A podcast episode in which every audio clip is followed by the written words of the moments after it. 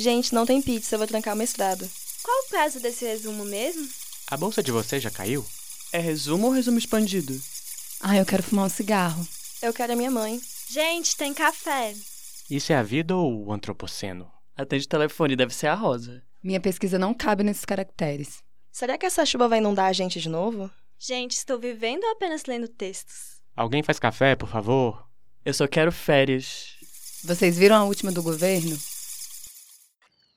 O quilombo era uma sociedade alternativa ou paralela de trabalho livre, encravado no conjunto do escravismo colonial que constituía a sociedade maior institucionalizada. O seu agente social era o negro escravo inconformado que traduzia esse sentimento no ato de fuga. Este era o primeiro estágio da consciência rebelde, obstinada e que já expressava e refletia um protesto contra a situação em que estava submerso. O negro fugido era o rebelde solitário que escapava do cativeiro. O segundo estágio era a socialização desse sentimento e, em consequência, a sua organização com outros negros fugidos em uma comunidade estável ou precária. Era, portanto, a passagem no nível de consciência do negro fugido para o do quilombola. O seu protesto solitário adquiriu um sentido social mais abrangente e já se expressava em atos e interações coletivas. O quilombo era, portanto, um ser social com a visão menos fragmentária da necessidade de negar coletiva e organizadamente o instituto da escravidão. Historicamente, o quilombo aparecerá como unidade de protesto de experiência social, de resistência e reelaboração dos valores sociais e culturais do escravo em todas as partes em que a sociedade latifundiária escravista se manifestou. Era sua contrapartida de negação. Isso se verificava à medida em que o escravo passava de negro fugido a quilombola. A quilombagem como expressão do protesto radical, Clóvis Moura.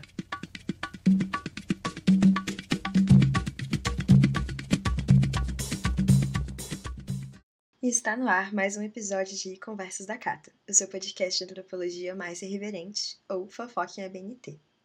Sou a Marina Fonseca, mestrando aqui do PPGás do UNB, e a pílula de hoje é sobre articulação de coletivos pretos. A ideia dessa pílula, inclusive, surgiu numa reunião de articulação entre o coletivo Zora Huston, que é o coletivo de estudantes negros aqui da UNB. Quem não conhece nada sobre Zora, dá uma olhadinha no nosso episódio sobre as Zora e as negras antropologias, que a gente fala um pouquinho sobre a história do coletivo. A reunião foi entre o Zora Huston, que eu faço parte, o coletivo Marlene Cunha, que é do Museu Nacional, lá do Rio de Janeiro, e o Negros e Negras do CSO, que é da UFES, da Federal do Espírito Santo. Porque nós estamos organizando o Negras Antropologias Coletivo, ou como eu gosto particularmente de chamar, o Megazord de Coletivos Negros, que vai ser um evento incrível que vai ter dia 24 e 25 de novembro agora, em comemoração à Semana da Consciência Negra, que vai ser transmitido pela internet, porque, né, pandemia. Assim que eu tiver as informações certinhas sobre onde ele vai ser transmitido, qual o canal do YouTube, a gente vai colocar no Instagram e no Twitter para vocês poderem acompanhar. Mas a questão aqui, nessa reunião, o Rafael, que é lá do museu, surgiu com a ideia de, pô, bem que podia rolar um episódio falando sobre isso, né? Você não tem um podcast. Mas o Rafael deu essa ideia, eu achei incrível e resolvi tocar o, o, o, episódio, que no final das contas acabou não sendo só sobre coletivos negros e suas articulações, porque enfim, quando a gente começa a conversar, vai surgindo tanta coisa, tanta coisa, tanta coisa. Nesse episódio, a gente vai saber um pouquinho da história da Marlene Cunha, que dá nome ao coletivo negro lá do Museu Nacional. Numa pegada muito parecida com o episódio sobre a Zora e o Zora, a gente vai ter dois convidados, que vão ser a Tamires e o Rafa, falando sobre a relação deles com os coletivos negros, a importância desses coletivos nas suas trajetórias e reforçando o convite que eu já fiz para o nosso evento que vai ser agora no final do mês. Essa pílula está aqui para mostrar que a gente existe, a gente existe dentro da pós-graduação, que a gente está resistindo, que a gente está se organizando, que a gente está construindo nossas teorias, a gente está ganhando prêmio, a gente está fazendo um monte de coisa. E a gente está se articulando cada vez mais a gente tem união entre pretinhos e pretinhas de diferentes programas de pós-graduação, enfim, na antropologia como um todo. Mas eu não vou me alongar muito aqui, porque se deixar, eu faço podcast inteiro só sobre essa temática. Agora a gente vai ter um áudio enviado pela Tamires, contando um pouquinho da relação dela com negros e negros do CSO e fazendo um convite para o nosso evento. Espero que vocês gostem.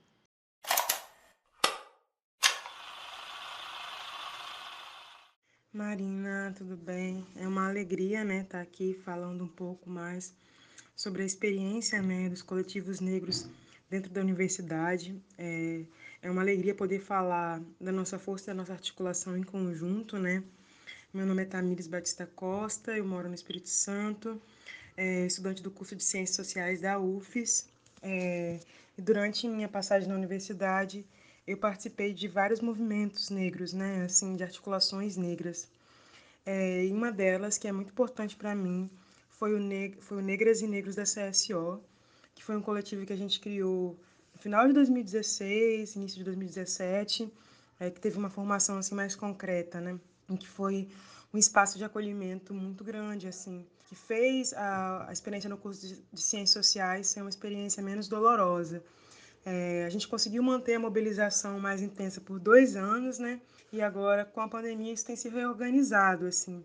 Mas pensando na, na história, assim, do, do Negros da CSO, foi um grupo que nasceu da nossa necessidade de se proteger devido às fraudes e os problemas que, que nós tivemos, né, com, com acusações de racismo e tudo mais, e as fraudes. E também uma série de processos que a universidade começou a, a acusar, né, a realizar com os estudantes negros. Então, devido a esses problemas, a gente foi se reunindo de forma auto-organizada e tentando criar uma saída para nós, né? E a partir disso a gente começou a criar outras coisas, seminários, eventos. Ah, fizemos alguns, alguns movimentos né, de recepção de calouros, uma recepção de calouras, de calouros e calouras preta.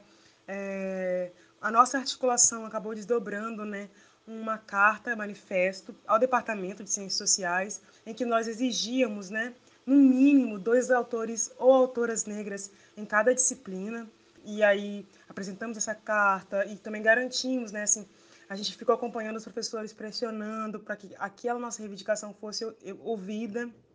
Então, isso foi uma experiência muito positiva.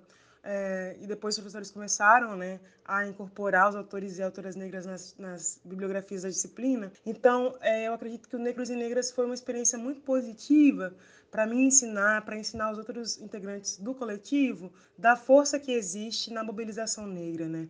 O tipo de força que pode ser cultivada e estendida quando nós estamos juntos. Então, eu acho que é, a experiência que nós vivemos aqui na UFES também pode se conectar a experiências de outras e outros coletivos é, espalhados pelo Brasil, porque eu acho que cada um, né, na sua diferença, na sua estratégia particular, no seu contexto específico, revela é, formas distintas né, de lidar com a opressão racial e de dar respostas muito genuínas, respostas muito originais. Então, eu acho que é, no período que o Negros e Negras esteve né, atuante, nós construímos respostas originais, assim, nós construímos refúgios, quilombos, inventamos e criamos coisas muito poderosas enquanto articulação negra universitária, né? E isso é muito caro a nós. Isso fica como uma mensagem, né? uma, uma força na nossa graduação. É, a gente também fez é, movimentos de tradução de autores negros, né? isso também é interessante salientar. Então, é, deixar o convite aí para quem está ouvindo a gente para participar da nossa mesa, é, em que a gente vai discutir né, sobre essa articulação universitária de coletivos negros isso é muito precioso, isso é muito importante, principalmente para a gente conhecer as estratégias de outros lugares e imaginar as nossas estratégias, né? É um movimento assim meio que de sonhar juntos, sonhar juntas. Então é isso, um abraço. Fiquem super convidados e convidadas para o nosso espaço, para a nossa mesa, para a nossa discussão.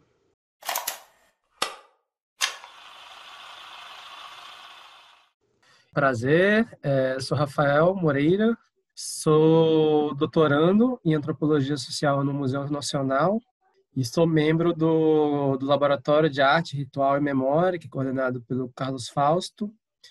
É, também no âmbito do Museu Nacional, sou parte do coletivo Negro Marlene Cunha.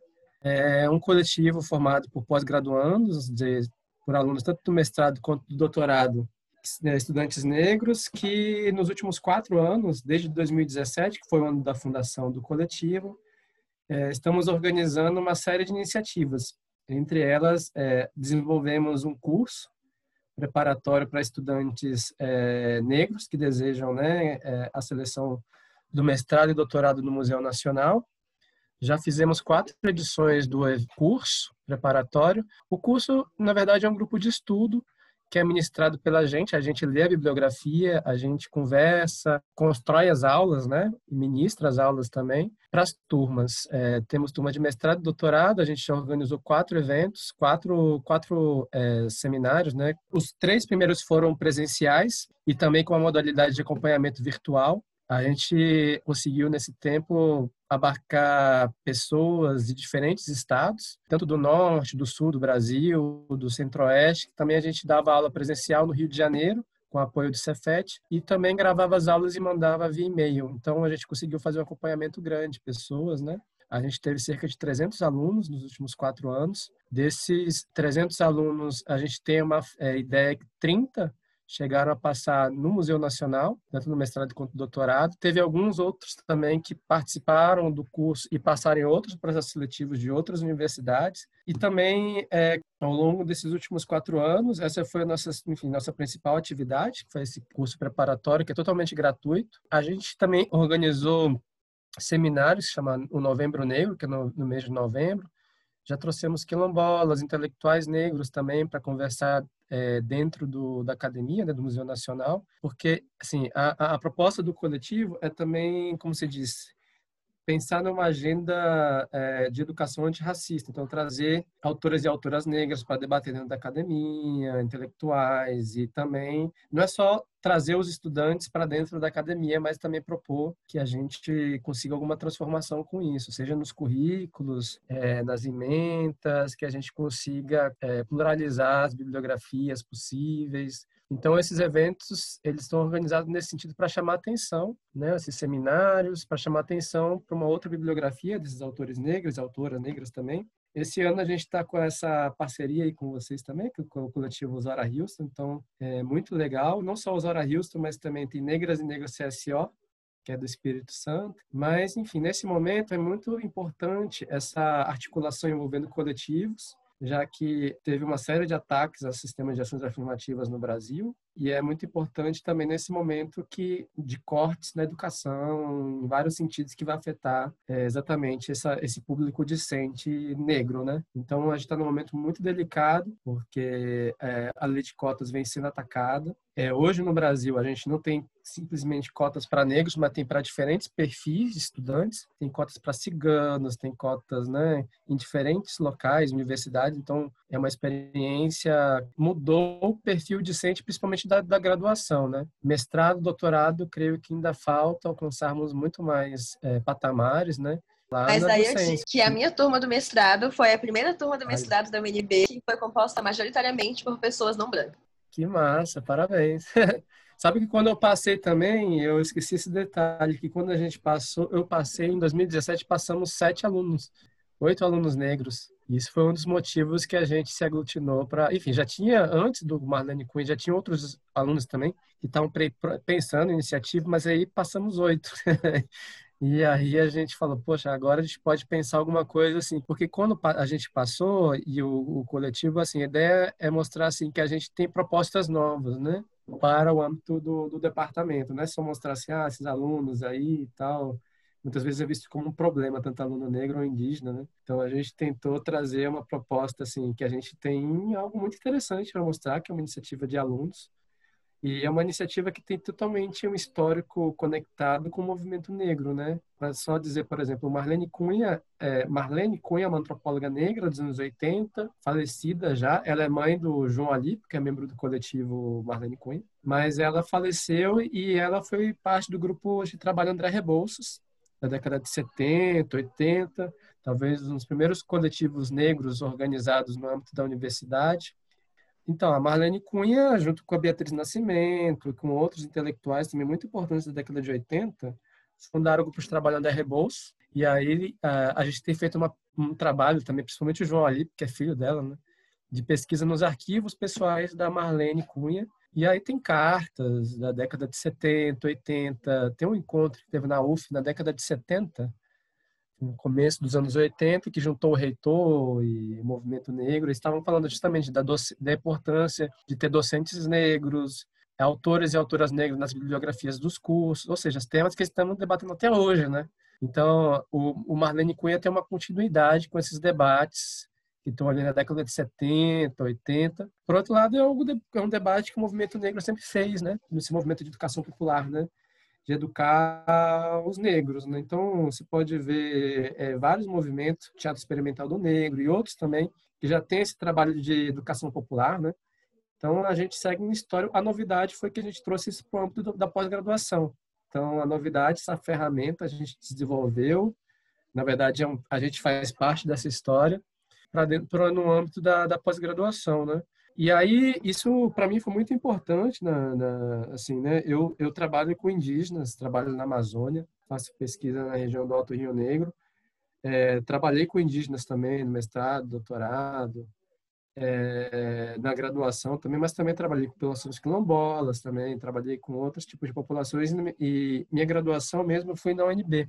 Na UNB eu participei do nosso coletivo, que era um coletivo negro, que a gente naquele naquela época escrevemos todas umas peças né, na época do julgamento do STF das cotas a gente organizou todas umas peças jurídicas para ajudar a fundamentar o porquê de manter as cotas, né? Então já era uma experiência que eu tive desde a UNB. Então né? foi um momento que eu tive muito é, presente também o Enegrecer, que era um, um, coletivo que foi muito importante também na UNB, nesse debate de cotas. Então, é, aí quando eu vim para o museu, né, eu fiz mestrado na Santa Catarina, na UFSC, e aí naquela, na, pelo menos no mestrado não tinha coletivo organizado, mas aqui no museu foi possível, porque, enfim, a gente passou com oito alunos, né, então a gente conseguiu realmente fazer alguma diferença. E eu participo já tem esses quatro anos, é, a gente organizou vários eventos também, não só seminários, mas é, a gente conseguiu trazer, por exemplo, o Antônio Bispo para abertura do seminário de alunos em 2017, que foi um acontecimento também muito muito especial também, porque enfim, o Bispo primeira vez que for, talvez foi a primeira e única vez que um quilombola falou no âmbito do Museu Nacional para abrir um evento de alunos e, e uma instituição, como se diz, que está totalmente ligada à história do racismo no Brasil, né? Pois é, eu penso muito isso em relação ao museu, porque, cara, é uma parada muito representativa, né? Tipo assim, é a porra do Museu Nacional Brasil, tipo assim, todo o histórico mais cabuloso. É, é uma uhum. coisa meio uhum. bizarra você ver, tipo, corpos pretos andando por aquele tipo, espaço, não numa situação de subalterno, assim. É, o Museu Nacional Boa Quinta da Boa Vista era uma casa de um senhor de escravos como se diz, o Museu Nacional também se circulou várias ideias eugenistas, inclusive que falavam que os negros iam desaparecer, né? Então, é um local que foi um pilar para vários, em vários sentidos do, de um processo de racismo no Brasil, isso é notório, né? Todo mundo conhece, é? E aí é o fato de ter cotas, de ter estudantes negros, realmente, assim, é, a gente tem uma discussão, né? Não só do, que, que, nossos passos não é, vêm de longe, né? Então, ao entrar no museu, eu estou entrando com a, com a Beatriz do Nascimento do meu lado, a Marlene Cunha. Elas estão sentadas do nosso lado, né? Então, a gente, é, quando a gente pensou o coletivo, foi a primeira coisa que a gente pensou, que a gente está juntos. Que a gente está, assim, cada passo que eu dei, você estou pensando assim, tem o Abdias do Nascimento, teve várias pessoas que lutaram para estar aqui. Então, uma das motivações do coletivo é continuar fazendo com que mais pessoas negras entrem nesse espaço porque, enfim, é um espaço que tem essa história. Eu acho que o momento é esse. A gente está nesse ano para o próximo, né, um momento de revisão de cotas no Museu Nacional. Então, é, foi implementado no ano de 2012. É, é o momento que a gente está pensando em como avançar nesse debate, dadas as circunstâncias atuais de corte de, de, de, de verbas. Então, creio que esse evento é muito importante agora em novembro principalmente é um evento que está aglutinando e reunindo diferentes coletivos, para a gente começar a ver formas de pautar isso, não só no museu, mas na UNB, Espírito Santo, e de uma maneira mais coletiva e organizada, né?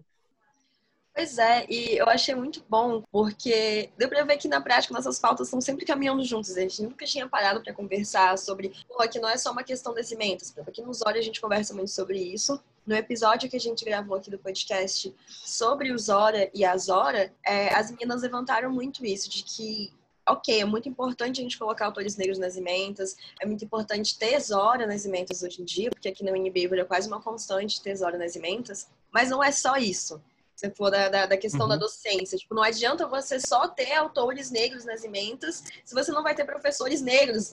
esse, esse... É. E, cara, porra, faz uma diferença do caralho. Tipo assim, você ter um professor negro falando sobre a Zora. Eu fiquei morrendo de vontade de pegar matéria com a Rosa, quando ela tava de professora substituto no UNB, só queria só Ah, uma informação.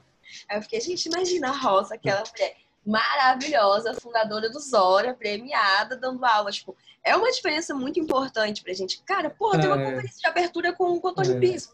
Porra, velho. É outro É, não. E para mim foi exatamente essa experiência de dar aula também no coletivo, no, nesse curso preparatório. É, a gente, assim, é, a, a maioria dos e-mails que a gente recebe ou mensagem fala que é dessa diferença de você ter uma pessoa. A gente não é professor, né? A gente está no processo de formação, mas faz uma diferença enorme. As pessoas, poxa, eu acho que eu também eu consigo. Eu nunca imaginei eu estar no museu, imagina, mas agora vendo vocês, eu acho que é possível. E a gente conseguiu esses anos que é, ingressaram pessoas, né, que não, vi, não eram necessariamente da antropologia. Teve gente que veio de outros cursos e ficaram super motivados quando viram a gente falando. Eu tenho, como se diz, eu tenho várias anedotas assim também dar aula, a pessoa falando assim, poxa, legal, né, ter um professor negro, nunca imaginei assim. Eu até fiquei assustado quando uma pessoa, uma pessoa me chamou de professor, porque eu falei, poxa, mas eu sou aluno, né, calma, né? assim, é uma coisa assim, caramba, você se vê como um professor realmente é algo muito importante, mas realmente eu acho que a gente tem que pensar além, né, porque o desafio é esse, né, do jeito que tá esses cortes, talvez não consiga nem ter alunos, né, então é muito importante discutir a permanência, Porque É, tem essa questão, a permanência dos estudantes negros na pós-graduação. Porque, cara, isso é uma coisa que eu vejo muito pesada. Você que é aqui da UNB, só que acho que na época ah, você fez graduação aqui antes do, do Reúne, né? Cara, porque o pós-reúne, a gente vê um problema muito sério de, tipo, ok, você aumenta a quantidade de vagas, mas você tem um É. RU que não dá conta dos estudantes, você não tem RU direito nos outros campos, você continua tendo só uma biblioteca com poucos livros, Porra, a passagem de ônibus aqui em Brasília é 5,50, cara. Tipo, não adianta você ter É, essas exato. políticas de, de entrada. assim, E agora, inclusive, na pós, com esses ataques que estão tendo por cima das nossas bolsas, falando que a gente não é cientista, que a gente tá mamando nas tetas do Estado. Como é que o estudante preto se banca num doutorado sem bolsa? Cara, você falou que você trabalha com povos indígenas, eu também. Como é que a gente faz um campo de doutorado sem bolsa, sabe? Dampando, como é que tu vai ficar 10 meses em campo sem bolsa? Não dá, assim. Não dá. É, exato, não dá. E assim, eu acho que o momento é a gente tem que tocar nesse assunto, assim, né? É essa questão, no momento que a gente está tendo uma pluralização do, do universo discente, a gente tem que pensar assim, não é só é, é a permanência. Eu fico pensando também na dificuldade com a questão da língua, muitas vezes, né? É, é, assim, leituras em inglês e outras línguas também, que não é de acesso, a gente sabe, da maior parte da, dos, dos estudantes negros. São essas questões, né, que a gente tem que começar a discutir, pautar, assim, né? Enfim, né? E a gente está numa situação pior ainda que essa questão remota, né? É. Então, a pessoa não tem nem internet, não consegue nem fazer a prova, porque a internet cai, não consegue estudar. A gente sabe das questões também que nem todo mundo tem um espaço apropriado para estudar, tem questão né, de violência doméstica, crianças para cuidar. Então, assim, eu não sou contra a EAD, assim, eu acho que a EAD pode funcionar em certas circunstâncias com metodologia, né? Não é da forma como se diz. A gente, não, por exemplo, lá no, no, no coletivo, a gente faz um acompanhamento remoto, assim, um acompanhamento, pergunta para as pessoas como é que é, vocês fizeram prova, quem não fez prova, teve dificuldade, a gente responde e-mails, dúvidas, mandou gravações de aula, não é simplesmente deixar, assim, Claro que a gente tem mil dificuldades, nem consegue nem sempre consegue fazer um mínimo, né, um acompanhamento que a gente queria fazer, mas a gente pensa nisso, né? A gente está pensando em como fazer com que essa pessoa que está em outro local, em outro estado, com dificuldade de internet, consiga ter aula, né? Mas eu acho que envolve muitas coisas, assim, do jeito que está nesse nesse momento de ensino remoto, teria que mudar várias metodologias, né? De, não sei, de repente ter aulas mais curtas, que ninguém consegue ficar cinco, seis, né? São várias aulas, naquela coisa improdutiva. Mas eu quero resgatar um ponto que você tinha falado antes, que é da questão, ah, se vê como professor, e da galera chegar e falar, porra, nunca pensei que conseguiria estar no Museu Nacional, e aí agora, vendo vocês falando, isso parece mais real para mim. Cara, isso rolou comigo com os horas, assim. É, eu me formei, licenciatura de bacharelado, e fui dar aula na, na rede básica, na rede distrital aqui. E aí, no primeiro Negras Antropologias, que foi em 2017, eu tinha acabado de me formar, e aí chega, tipo, velho, um e-mail aleatório do Lucas, que eu não conhecia. Tipo assim, eu tinha zero contato com a pós, e pra mim parecia uma coisa muito, assim, inalcançável. Cara, tipo, eu trabalhei minha graduação inteira. Então, tipo, aqui a gente recebe por menção, né? Tipo, não é nota. E aí tem missão que é SR, que é sem rendimento, que é quando você reprova por falta. Cara, eu tenho, tipo, cinco SRs no meu currículo da graduação de matéria que eu tive que abandonar, porque eu consegui emprego na hora, matéria que, tipo, não consegui acompanhar porque tinha muita coisa para fazer. Aí eu, cara, nunca que eu, com um currículo desse, vou conseguir, tipo, me meter na pós-graduação. E aí me chamaram para falar na primeira edição do Negras. E, tipo, velho, meu mundo abriu, assim, tipo, minha cabeça explodindo e, tipo, meus olhinhos brilhando. Que eu chego numa sala com, tipo, velho, um monte de antropólogo preto falando sobre seus campos e não sei o que lá. E eu, tipo, meu Deus do céu, tipo, isso é real? É sério mesmo que é um evento de 10 dias, só com antropólogos negros, como discentes negros após a doação? Eu fiquei, tá, ok se essa galera consegue, eu vou conseguir também. Conseguimos, estamos aqui. Tipo, é Ah, muito caro, isso faz uma diferença muito absurda, assim, pra gente. E é por isso que eu acho que é cada vez mais importante, tipo, velho, surgir coletivos negros em outras universidades, em outros programas, e a gente fazer esse diálogo entre os coletivos, porque quanto mais a galera vê a gente junto, vê, tipo, cara, não, tem preto na pós-graduação, sim, a gente tá aqui, a gente tá existindo, a gente tá resistindo, a gente tá produzindo conhecimento, a gente tá publicando, a gente tá ganhando prêmio, a gente tá fazendo uma porrada de coisa. A galera que tá na graduação, que é, tipo, vai dar assistência estudantil, fudida, que fica, tipo, porra, mano, nunca vou tentar uma pós, porque isso é impossível pra mim. Pretinhos e pretinhas, confiem que é possível, a gente tá aqui pra mostrar que é possível. Não é fácil, mas é possível. É, exatamente. Eu acho que a, bom, o que o coletivo conseguiu fazer é minimamente um acolhimento desses estudantes negros. A gente é uma, assim, um perfil bem, bem distinto, né? Você tem pessoas pesquisando diferentes áreas, mas eu acho que o coletivo permite pelo menos um momento de um mínimo de um acolhimento, né? Que a gente teve várias dificuldades agora que o museu pegou fogo, né? Então, o museu, é, a gente não tem um campus, assim, né? Como tem o NB, a gente não sabe das pesquisas um do outro. Não tem a tem catacumba coletivo. maravilhosa como a gente, com salinha pra cada É. pós-graduando, com rede, com cafeteira, com tudo. Não, não rola. E aí, o coletivo, a gente, assim, dentro do seu. É porque quando a gente entra no, na universidade, cada um vai para o seu quadrado, né? Então, você começa a dialogar somente no âmbito do seu próprio núcleo de pesquisa e o resto não existe, né? E, de certa maneira, eu acho que no coletivo a gente tem pessoas de diferentes, diferentes campos e, e núcleos, né? A gente acaba se conhecendo mais, né? É, sabendo o que, que outra pessoa está pesquisando tal. Então, é super interessante esse momento, né? De, de- que aí tu vê pessoas estudando, né? Não é diferentes áreas, assim, diferentes possibilidades. E também fica mais claro pra galera que a gente não vai trabalhar só com raça, que isso é uma coisa que eu vejo jogando muito em cima de antropólogos pretos. Da galera achar que a gente vai trabalhar ou com raça, ou com terreiro, ou com quilombo. Parece Uhum. que é automático. Estudante preto vai tra... aquela coisa, indígena vai trabalhar com indígena, preto vai trabalhar com preto, e aí o branco trabalha com todo o resto, e com negros e com indígenas. É, isso, isso é fato, exatamente, né? Causa um estranhamento, assim, né?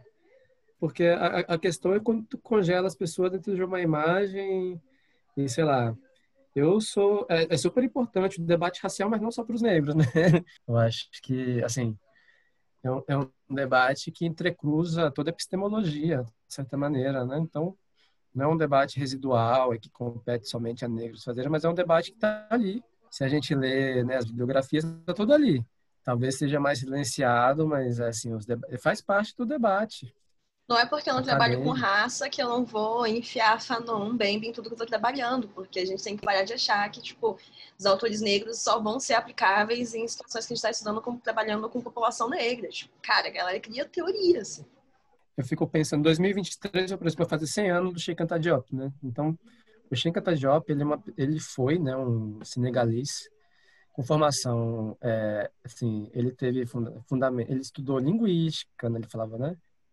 Ele estudou antropologia, ele estudou química, é, arqueologia, ele é egiptólogo, foi, né, egiptólogo. Então, tu imagina um autor desse que, enfim, por exemplo, né, para citar um, Sheikh Anta Diop, um entrecruzamento possível de, de áreas de conhecimento que seria possível lendo ele, que era um autor que estava questionando toda essa questão da teoria da raça, de da inferioridade, né, do- dos negros, isso, sabe, começo do século ali, 20, né? Então, é, é, eu fico pensando nisso, é isso. Você tem autores como Sheikh Anta Diop e outros também que dá para dialogar com diferentes áreas do conhecimento, né?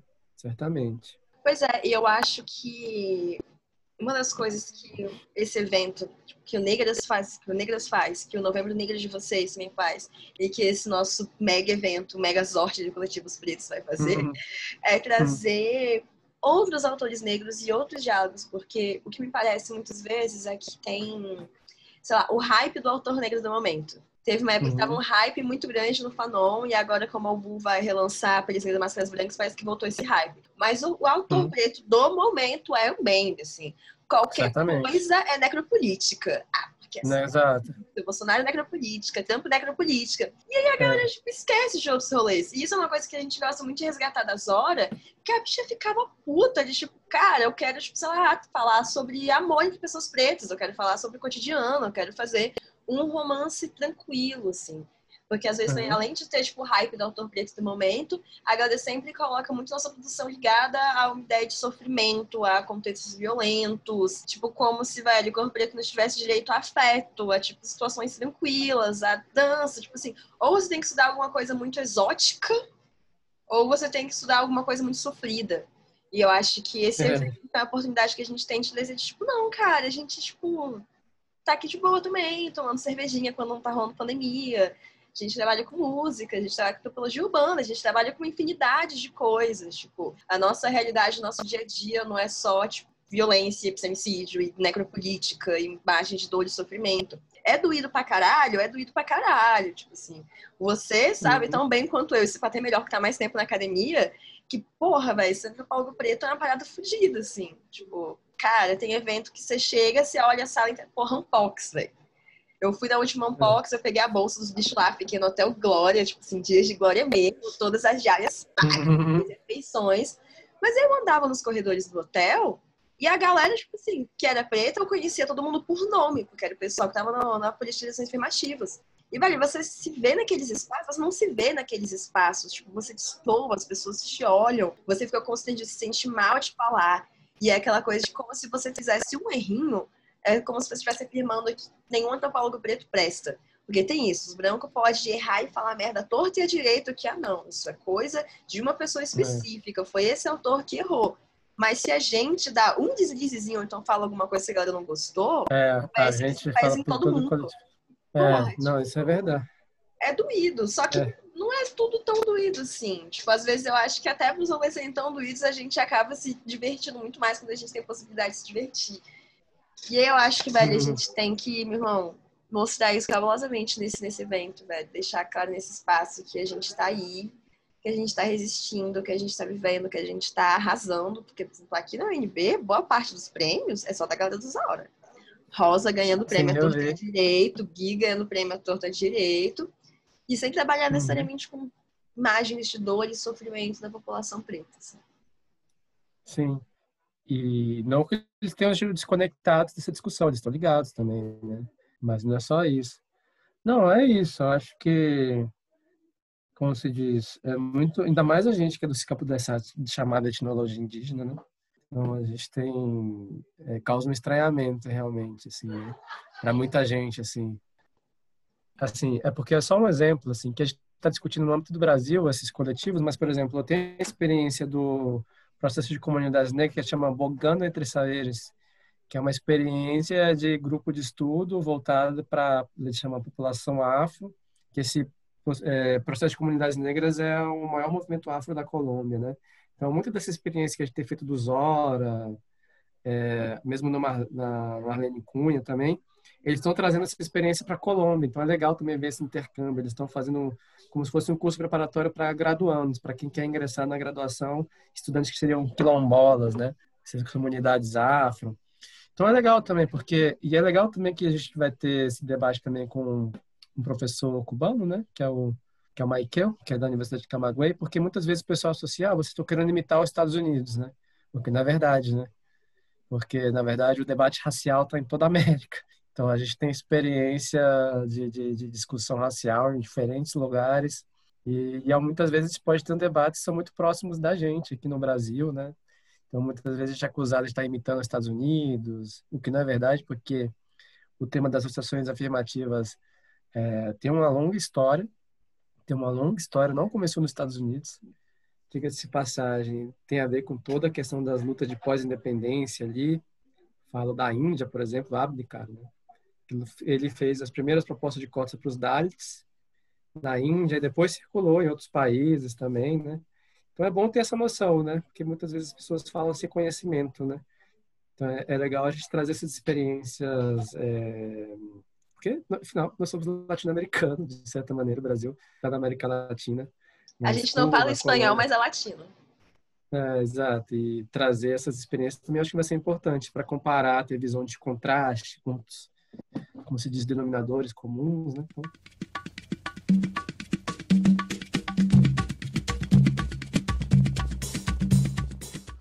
Eu espero que vocês tenham gostado de ouvir um pouquinho do Rafael da Tamires esse pequeno spoiler sobre o que, é que vai ser o nosso evento. E se vocês quiserem conhecer um pouco mais sobre Negros e Negras do CSO, sobre Marlene Cunha, sobre o Zora e sobre como está sendo essa articulação também com coletivos negros do resto da América Latina, não deixem de colar no nosso evento. Fiquem de olho nas redes sociais que a gente vai postar todas as informações. E esse foi mais um episódio de Conversas da Cata. Um beijo.